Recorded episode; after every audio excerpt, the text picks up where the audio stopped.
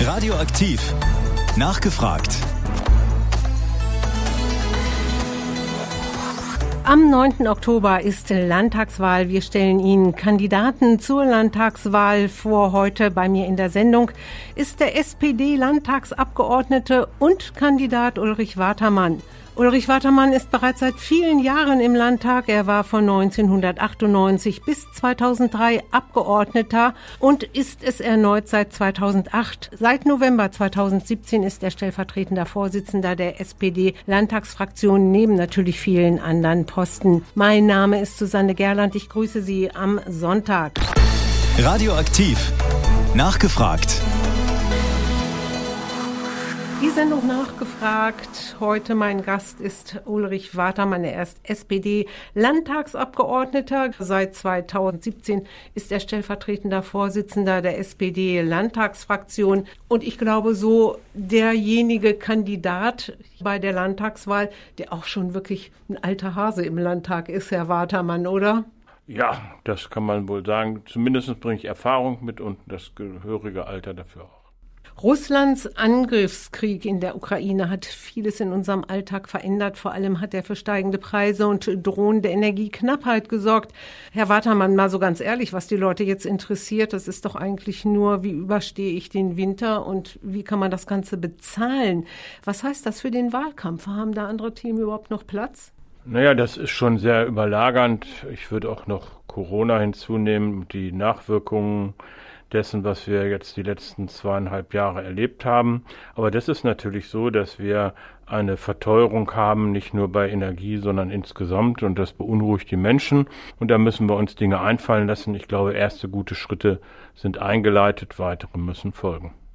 Ja, bleiben wir auch gleich mal beim Thema, wie kann man die Bürgerinnen und Bürger entlasten? Sie im Gespräch derzeit ein weiteres Entlastungspaket, dann Thema Übergewinnsteuer für Unternehmen, die von der Energiekrise profitieren. Was sagen Sie, was könnte die Bürger entlasten? Das muss man sehr individuell versuchen zu organisieren, weil natürlich auch die Belastungen nicht gleichbleibend bei allen gleich sind. Beispielsweise bei den Stadtwerken meiner Heimatstadt ist es so, dass sie sehr günstig im Moment noch Gas liefern können. Da ist der Druck jetzt nicht ganz so groß wie vielleicht in Hameln und in anderen Orten. Wir müssen uns dazu neben der eingeleiteten Verzicht oder Senkung der Mehrwertsteuer nochmal Gedanken machen, wie wir den Menschen direkt helfen können. Das ist auch nicht ganz einfach, weil wir haben eine Menge an Menschen, die sind für uns gut erreichbar, weil sie entweder beim Finanzamt Steuern zahlen oder weil sie Leistungsbezüge bekommen, ob es die Alterssicherung ist oder ob es andere Bezüge sind. Aber wir haben auch ungefähr ein Drittel von Betroffenen, die weder das eine noch das andere haben und denen müssen wir einen Zugang ermöglichen. Und aus meiner Sicht geht das nur über die Kommunen und da müssen wir uns überlegen, wie wir diese Zugänge organisieren. Aber klar ist, wir müssen den Menschen direkt helfen und wir müssen dazu beitragen, dass wir eine Situation haben, dass keiner ohne Energie oder Bezahlung von Energie sein muss. Der Gaspreis ist hoch und soll womöglich noch steigen. Dazu kommt noch die Gasumlage sozusagen nochmal obendrauf. Jetzt ist ja die Rede davon, die Mehrwertsteuer zu senken, aber schon gibt es auch gleich wieder Kritik. Die sozial Schwachen profitieren weniger. Kann man überhaupt irgendwas erreichen, wo man sagt, gut, es ist für alle gleichmäßig oder muss man in Kauf nehmen, dass man irgendwie doch immer so ein bisschen Schieflage hat?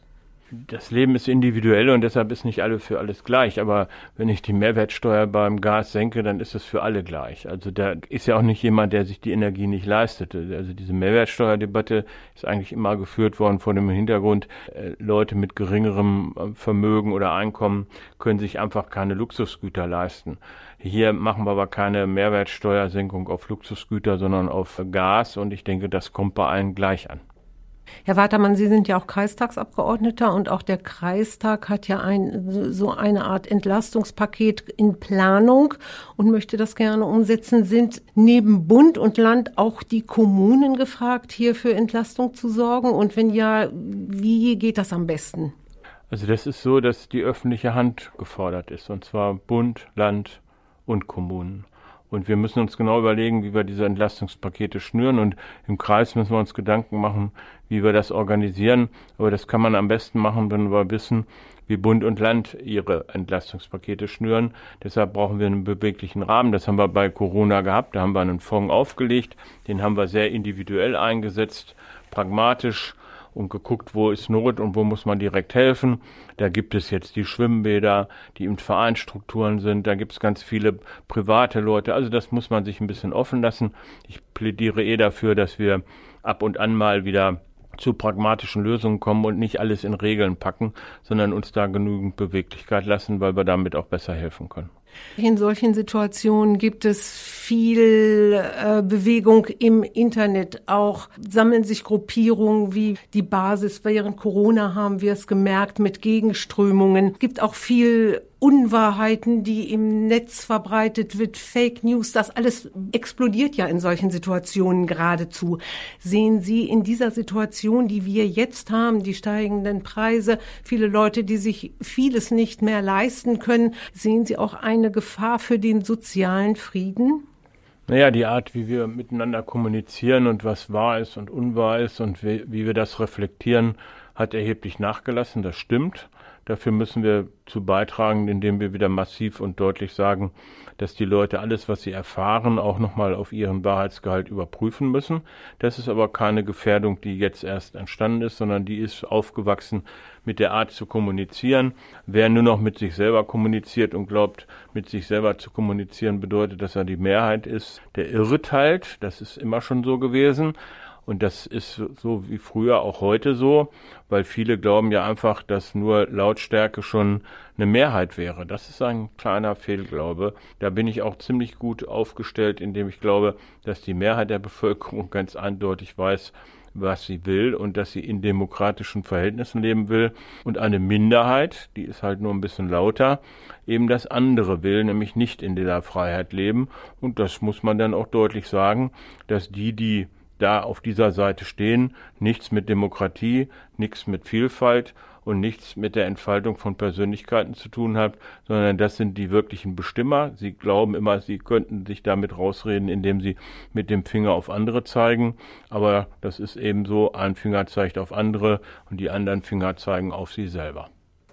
Herr Watermann, wir hatten es am Anfang gesagt, mit dem Krieg in der Ukraine hat sich vieles verändert, vieles ist teurer geworden bei uns im Alltag. Es geht um Versorgungssicherheit, um Energiekrise. Das heißt, es gibt fürchterlich viele Baustellen. Corona ist damit ja so ein bisschen in den Hintergrund geraten. Trotzdem nochmal die Frage, wie soll es Ihrer Meinung nach im Winter, im Herbst weitergehen? Testen, Maskenpflicht, Impfen, Impfpflicht. Was ist wichtig aus Ihrer Sicht? Naja, ich glaube, wir sollten mal wieder lernen, dass Krankheiten ein Bestandteil unseres Lebens sind und äh, dass wir damit so umgehen, wie wir das machen, wie es früher so war, wenn wir krank waren. Dann gehen wir zum Arzt, dann stellen wir fest, was wir haben, dann wenn das ansteckend ist, dann verhalten wir uns sehr vorsichtig und stecken keine anderen an. Äh, ich glaube, dass wir wieder zurückkehren müssen zu einer größeren Eigenverantwortung der Menschen, weil ich glaube, das ist so schön geworden, dass der Staat äh, die Regeln bestimmt und dann weiß jeder, was er zu tun hat. Ich bin aber eher ein Befürworter, dass das jeder in Eigenverantwortung macht. Und da, wo Tests nötig sind, muss man sie tun. Und da, wo man seine Gesundheit mit Impfen schützen kann, sollte man das auch tun. Das sollte man allerdings bei allen Erkrankungen tun. Und vielleicht wieder einen normalen Umgang mit einer Erkrankung wäre vielleicht nicht das ganz Schlechteste weiterhin kostenfreie Tests beziehungsweise wieder kostenfreie Tests oder sagen Sie, das kann ruhig ein bisschen was kosten? Also ich glaube, diese Kostensituation ist eine, die alles noch mehr durcheinander gebracht hat. Wenn wir wollen, dass die Menschen sich testen, dann müssen wir das kostenfrei machen und dann sollten wir das auch so anbieten. Ich glaube, dass dieses kleinkarierte, wir machen da mal drei Euro oder was das jetzt auch gerade kostet, ist äh, etwas, was vollkommen hinderlich ist. Wenn ich einen Überblick darüber haben will, wie der Gesundheitszustand im Fall Corona ist, dann muss ich diese Kosten freistellen, weil sonst geht niemand dahin und testet sich. Herr Watermann, ein Blick ins Wahlprogramm. Der Klimawandel, die Digitalisierung und internationale Konflikte fordern die Wirtschaft besonders heraus. Aber Niedersachsen, äh, schreiben Sie hier, hat gute Voraussetzungen, den dringend notwendigen Wandel zu meistern. Wie soll das genau geschehen? Ja, wir haben natürlich in vielen Bereichen uns wirklich gut nach vorne entwickelt. Das bedeutet, wir haben, was die Elektromobilität angeht, Schritte nach vorne gemacht. Wir haben bei erneuerbaren Energien Grundlagen gelegt, die jetzt umgesetzt werden müssen. Wir müssen in einigen Punkten schneller werden. Unsere Regelwerke sind zu kompliziert. Wir müssen sie etwas entflechten und wir müssen die, die Ideen haben, wie Wirtschaft entwickelt werden kann, ein bisschen mehr Freiheit geben. Und ich glaube, dass, dass wir gut daran tun. In unserer Region kann man das an vielen Punkten sehen, dass äh, gerade kleinere Unternehmen und mittlere Unternehmen sich positiv entwickeln. Wenn ich auf die Firma Phoenix in Bad Pummern gucke oder auf andere, dann ist das einfach so, dass dort sehr viel Know-how da ist, aber die brauchen Unterstützung und wir müssen an vielen Ecken gucken, wo wir mit unseren Regelwerken einfach bestimmte Entwicklungen blockieren und die müssen wir aufheben. Es ist auch die Rede von einem Investitionsfonds. Wie sieht das aus? Ja, das müssen wir uns genau angucken, weil wir, glaube ich, jetzt noch mal ein paar andere Herausforderungen haben durch die Energiesituation, als wir das hatten, als das Programm geschrieben worden ist. Wir müssen jetzt dafür Sorge tragen, dass die Unternehmen, wir haben vorhin über die privaten Menschen gesprochen, dass die Unternehmen in der Lage sind, ihre Energiekosten und die Steigerungsraten äh, in den Griff zu kommen. Wir müssen ihnen helfen, umzustellen auf äh, erneuerbare Energien und wir müssen diese Verfahren eben einfacher machen, äh, weil wir dort eine Menge Potenzial haben.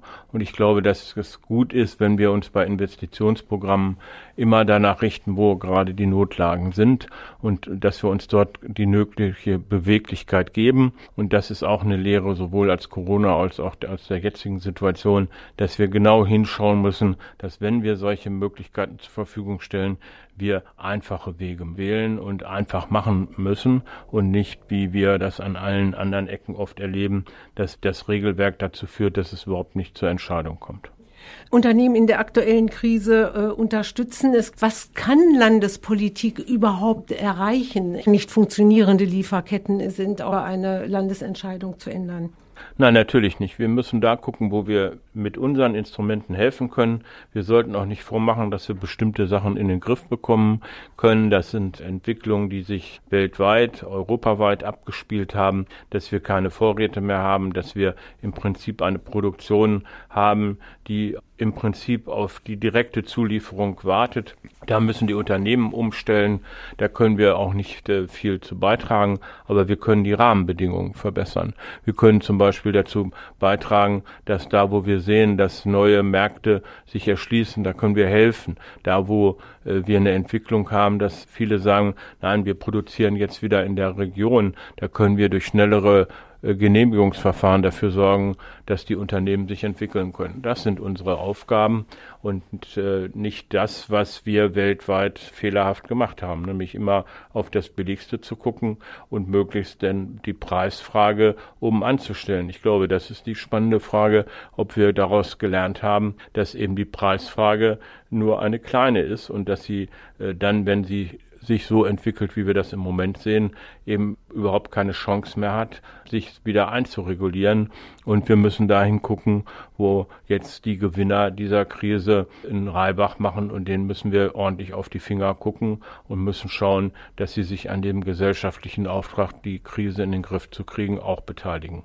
Das heißt also, Sie würden dafür plädieren, diese Übergewinnsteuer tatsächlich einzuführen. Das heißt, den Firmen, die jetzt aus der Krise einen Gewinn schlagen, auch einen gewissen Betrag abzuverlangen, der dann der Allgemeinheit zur Verfügung steht.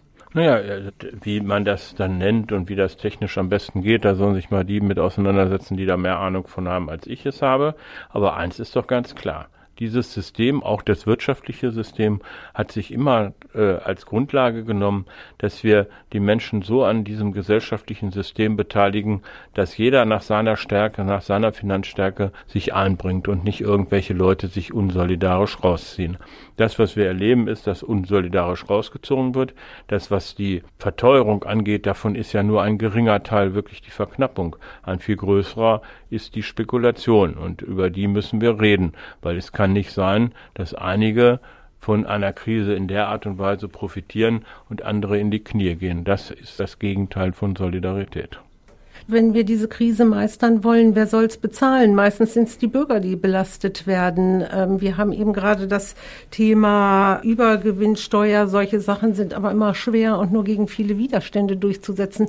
Warum muss man da immer so dicke Bretter bohren, um, sagen wir mal, die Leute, die viel Geld haben, auch in schlimmen Situationen, in schwierigen Situationen mit zur Verantwortung zu ziehen? Weil wir uns natürlich ähm, mit unseren Regelwerken auch äh, ziemlich blockiert haben. Wir haben europäische Regeln, die wir einhalten müssen. Wir können nicht mal eben ohne weiteres Entlastungen weitergeben.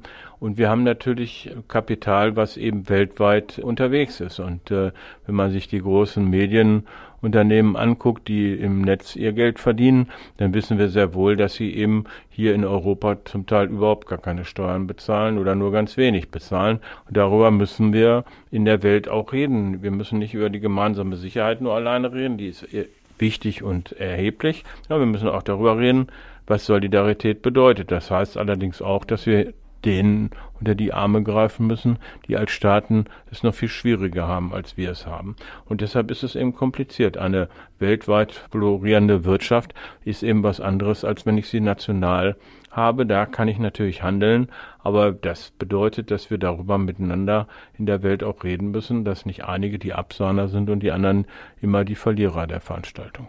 Herr Watermann, die aktuelle Krise, vor allen Dingen die Energiekrise, hat uns gezeigt, wie abhängig man von anderen Staaten ist in der Energieversorgung. Das soll anders werden und dabei setzen wir auf erneuerbare Energien. Bis zum Jahr 2040 soll unser Energiebedarf zu 100 Prozent aus erneuerbaren Energiequellen gedeckt werden, heißt es bei Ihnen im Wahlprogramm. Das heißt, äh, wir wollen unabhängig werden von Energieimporten. Schaffen wir das? Wenn wir es wollen, schaffen wir das. Das ist eine einfache Frage des Umsetzens. Das ist die Frage, ob wir ganz bestimmte Belange, die man nicht möchte, weil man Windräder nicht sehen möchte, weil man Solar reflektierend auf dem Dach nicht sehen möchte, das kann man natürlich voranstellen.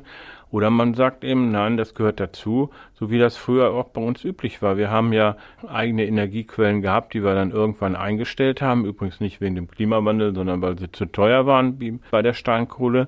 Und da müssen wir einfach sagen, auch die Gebiete, die eben die Energie geliefert haben, haben immer schon zu denen gehört, die eine höhere Belastung haben. Wir als Region wissen das, weil wir bei Gesteinsabbau und äh, Auskiesungen äh, natürlich auch wissen, was Umweltbelastungen sind.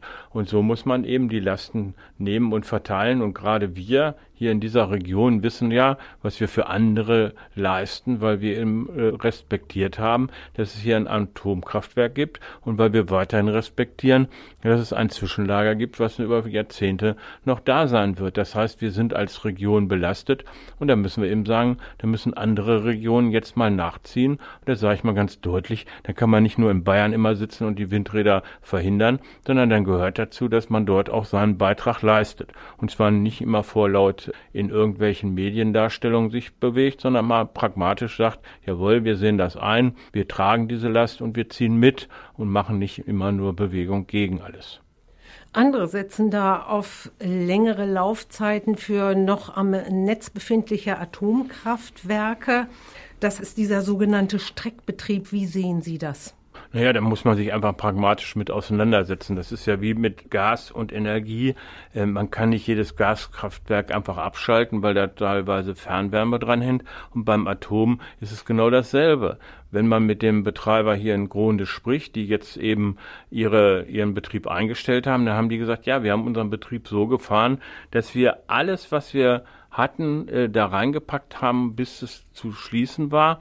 Und dann ist auch bei allen Verschleiß Produkten dieses Werkes äh, sind wir ans Ende gekommen. Und sie haben für sich erklärt, dass es im Prinzip so drei Monate, zwei Monate noch möglich gewesen wäre, länger zu laufen. Und das muss man hier jetzt prüfen. Was ist möglich bei den drei bestehenden? Äh, kann man sie vielleicht jetzt ein bisschen runterfahren, wo wir zu viel Elektrizität haben und dafür hinten ein bisschen was dran kleben? Das muss man pragmatisch entscheiden und nicht ideologisch. Das ist ja der große Fehler, dass man das immer wieder vollkommen verdreht, weil man glaubt, man muss ideologische Entscheidungen treffen. Wenn Atomkraftwerke ohne dass man neue Brennelemente einsetzt, weil das wäre Unsinn, weil wir die haben, haben wir auch eigentlich im Prinzip nur von den Russen noch Wenn man die dann ein bisschen verlängern kann, dann sollte man das pragmatisch tun und man wird, so wie man das jetzt auch gemacht hat, eben bestehende Kohlekraftwerke auch wieder in Gang setzen, um diese Energiesituation zu meistern. Das ist aber eine Sache vom Pragmatismus und nicht von Ideologie. Und da wünschte ich mir, dass viele meiner Kolleginnen und Kollegen vielleicht manchmal nicht so vorlaut äh, Dinge rausposaunen würden, die pragmatisch gar nicht umsetzbar sind. Aber wie lange soll das dauern? Irgendwann wollen wir ja natürlich auch aus Umweltgründen wieder dahin kommen, was wir mal beschlossen haben, nämlich weg von der Kohle und Atomkraft hat ja äh, noch ganz andere Gefahren wir reden jetzt im Moment bitte schon darum, dass wir diesen Winter überstehen, weil wenn wir diesen Winter überstanden haben, dann haben wir auch äh, mit anderen Mitteln wie Flüssiggas und anderen die Möglichkeit, unsere Energiesituation in den Griff zu bekommen. Und über diese Phase reden wir. Wir reden nicht über einen dauerhaften Betrieb, sondern wir reden darüber, dass wir an einer Notsituation eine Situation in Gang setzen. Also ganz einfach und pragmatisch.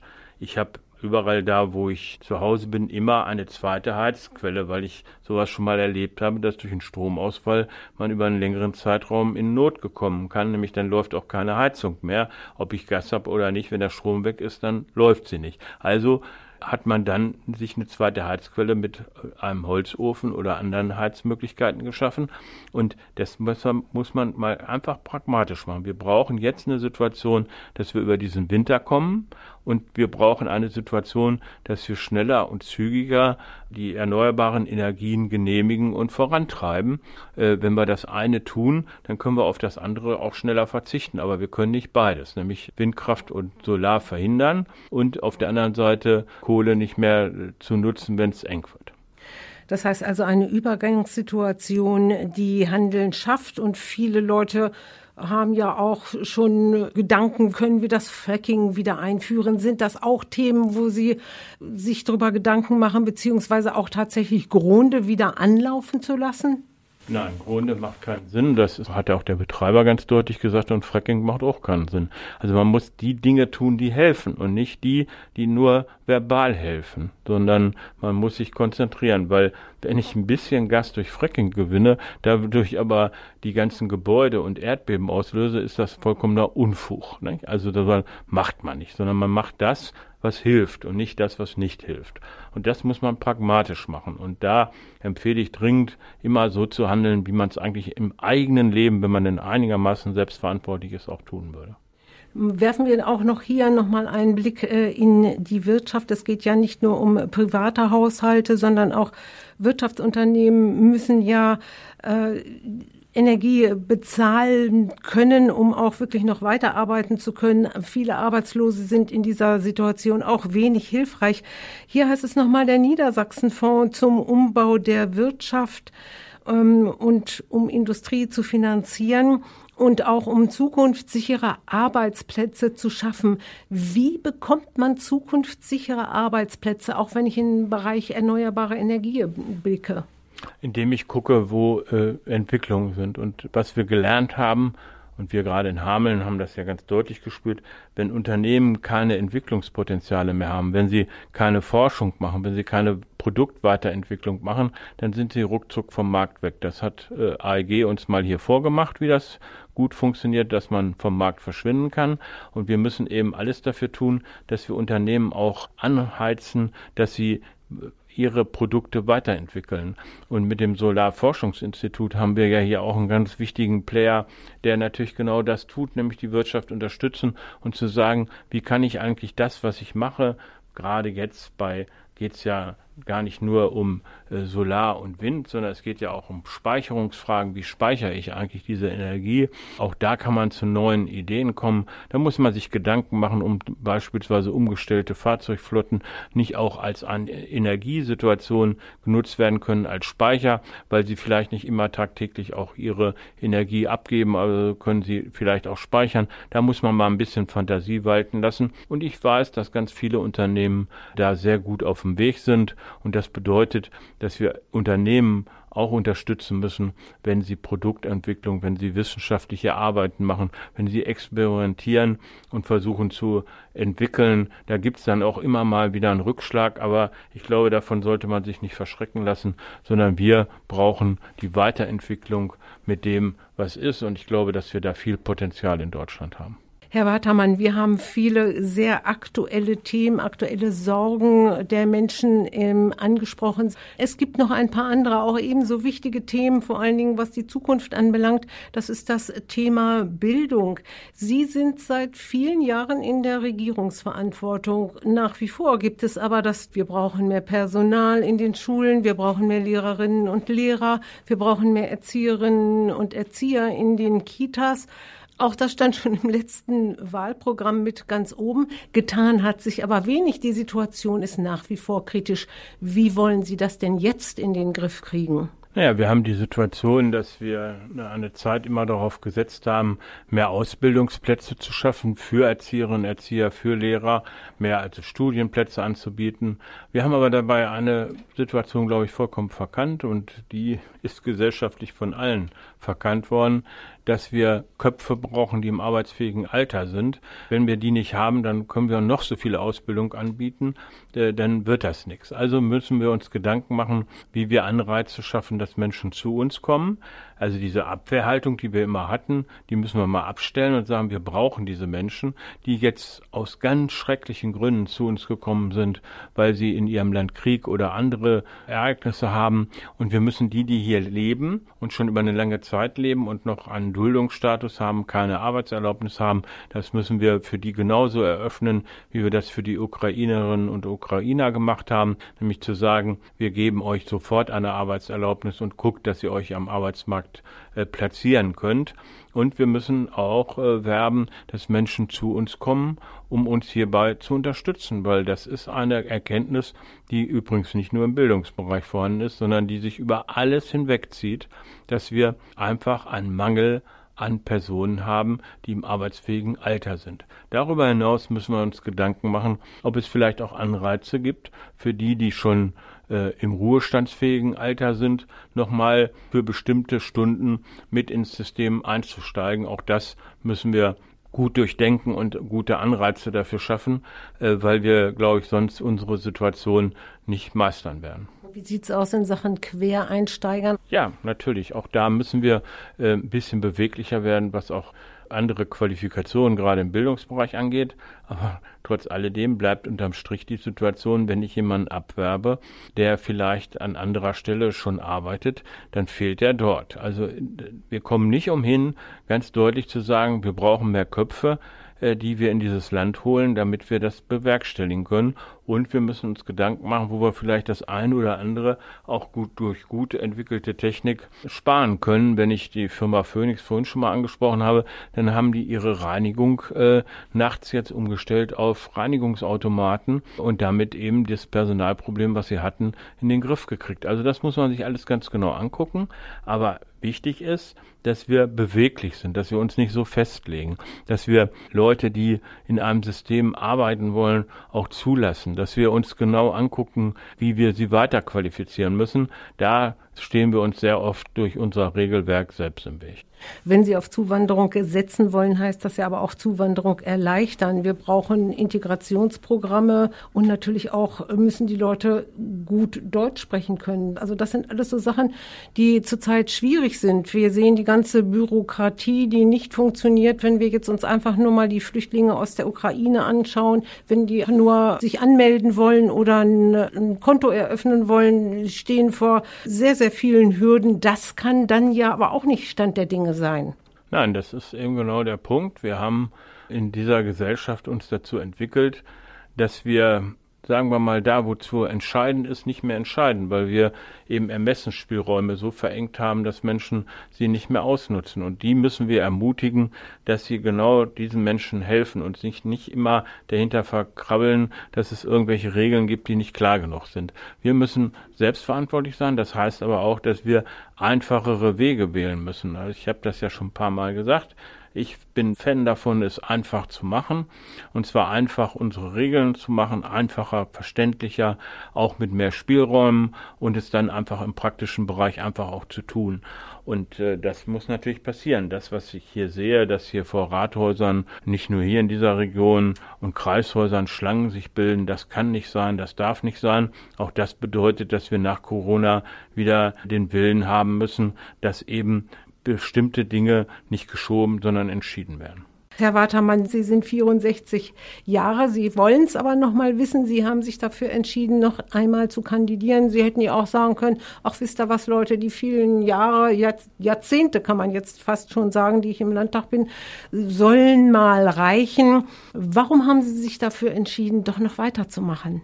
Naja, es ist so, dass man natürlich immer so eine gewisse Lebensplanung hat. Die war, was den Abschluss meiner beruflichen, politischen Situation anging, immer relativ offen. Und durch die Situation von Corona habe ich festgestellt, dass ich ganz bestimmte Projekte, die ich mir eigentlich vorgenommen hatte, zu Ende zu führen und äh, Übergänge zu organisieren, nicht in dem Maße habe umsetzen können, wie ich mir das gewünscht hätte. Und deshalb sage ich mal, ist es einfach so gewesen, dass ich für mich entschieden habe zu sagen, ich habe noch so viele Ideen und auch äh, wenn ich sehe, wo vieles hakt, da möchte ich nochmal aktiv mit eingreifen und meine Erfahrung mit einbringen und damit vielleicht auch die Möglichkeit schaffen, dass mit Konstantin Grosch ja jemand hier in Hameln kandidiert, der dann vielleicht den Staffelstab gut übernehmen kann. Und deshalb finde ich auch, ich komme aus einer Generation, die eine dicke Mehrheit in dieser Bevölkerung sind. Auch die brauchen ein Wort in der Politik. Und äh, so sehe ich mich, weil auch meine Gesundheit mir das ermöglicht, nochmal aktiv zu sein. Das will ich tun, meine Erfahrung einbringen, aber dann und danach dann langsam auslaufen lassen. Wo wollen Sie für sich Schwerpunkte setzen? Also mein Hauptschwerpunkt ist, dass ich äh, gerade im Moment sehr deutlich merke, dass die pragmatischen Lösungen wieder mehr nach vorne gebracht werden müssen. Ich würde mir gerne Gesetze angucken, ob sie ihre Notwendigkeit eigentlich noch haben und auch Regelwerke angucken, ob sie eigentlich so ihre Notwendigkeit noch darstellen.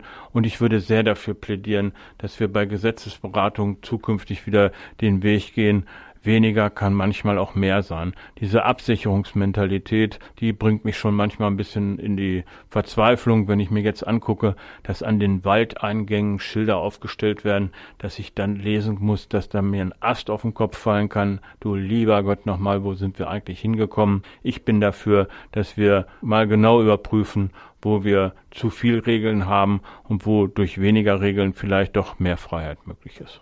Wie denken Sie, wird sich auch die politische Landschaft verändern aufgrund der drängenden Probleme, die jetzt anstehen, die gelöst werden müssen?